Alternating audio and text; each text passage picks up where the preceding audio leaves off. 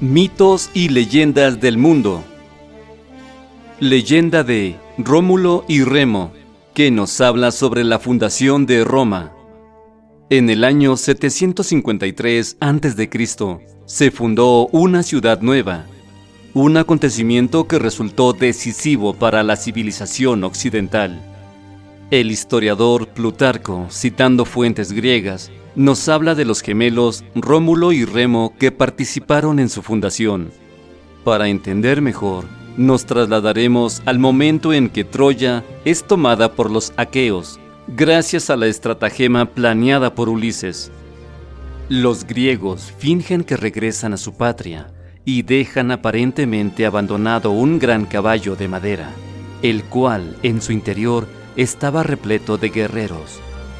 Los troyanos caen en el engaño y llevan al caballo dentro de sus murallas y festejan su victoria. Los guerreros que estaban en su interior cuidadosamente salen de su escondite y abren las puertas de Troya aprovechando el factor sorpresa e incendian la ciudad. Eneas, hijo de la diosa Venus y del mortal Anquises, huye de Troya con su anciano padre en hombros. También se lleva a su hijo Ascanio con algunos otros hombres, con quienes se dirige hacia unas naves que le llevarán a lejanas y desconocidas tierras, en la que volverá a fundar Troya. Después de un largo viaje, llega a las costas itálicas, a la ciudad de Lacio, donde lo recibe el rey latino. A este rey un oráculo le había vaticinado que su hija Lavinia se casaría con un extranjero. Latino respeta lo que el oráculo predijo y formaliza el casamiento de Levania con Eneas. Sin embargo, ya existía un pretendiente de Levania que se sintió ofendido por el próximo matrimonio.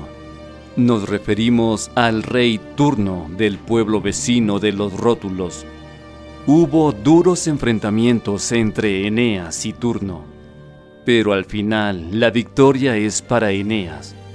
Finalmente se casa con Levania y funda la ciudad de Lavinio en honor a su esposa.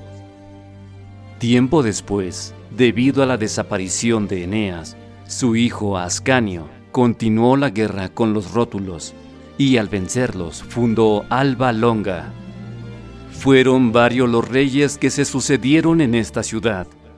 El último de ellos fue Procas, quien, tras morir, dejó a dos hijos, el mayor de nombre Numitor, y que era el sucesor por ser el mayor, y el menor de nombre Amulio.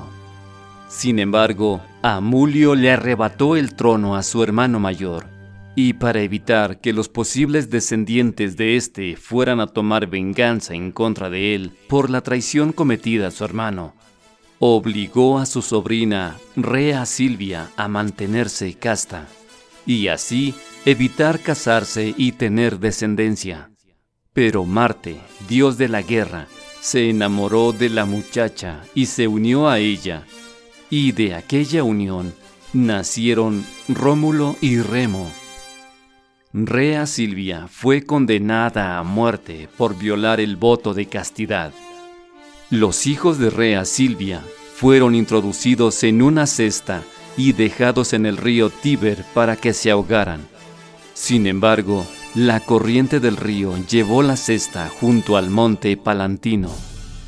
Allí, una loba alertada por el llanto de los niños se acercó y cuidó de ellos, amamantándolos hasta que fueron recogidos por el pastor de los rebaños del rey Amulio.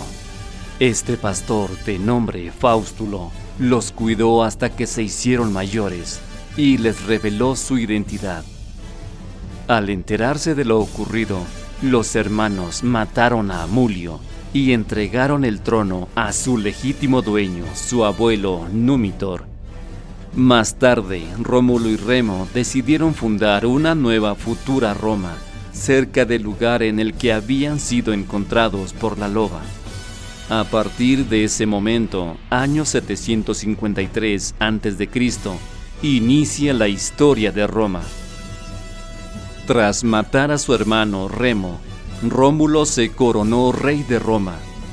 Una de las medidas adoptadas por Rómulo era aumentar la población, para lo cual usó el Capitolio como refugio de los que estaban fuera de la ley.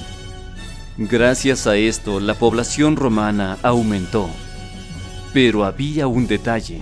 No había suficientes mujeres, así que decidió raptar a las mujeres de las ciudades vecinas, invitándolos con el pretexto de participar a unos juegos. Durante su celebración, los romanos se llevaron a las mujeres que estaban presentes en un episodio conocido como el rapto de las Sabinas. Todos los pueblos afectados se unieron en contra de los romanos, pero las súplicas de las propias mujeres raptadas, que ya eran esposas de sus raptores, puso fin al enfrentamiento. De entre los primeros pobladores de Roma, Rómulo eligió a cien para formar parte del Senado, los cuales recibieron el nombre de patres, y sus descendientes se denominaron patricios. Una de sus funciones era nombrar al nuevo monarca, ya que la monarquía en ese entonces no era hereditaria como las actuales. La muerte de Rómulo se ha convertido en una leyenda. Para unos subió al cielo convertido en una divinidad y para otros simplemente desapareció, muy probablemente asesinado por los miembros del Senado.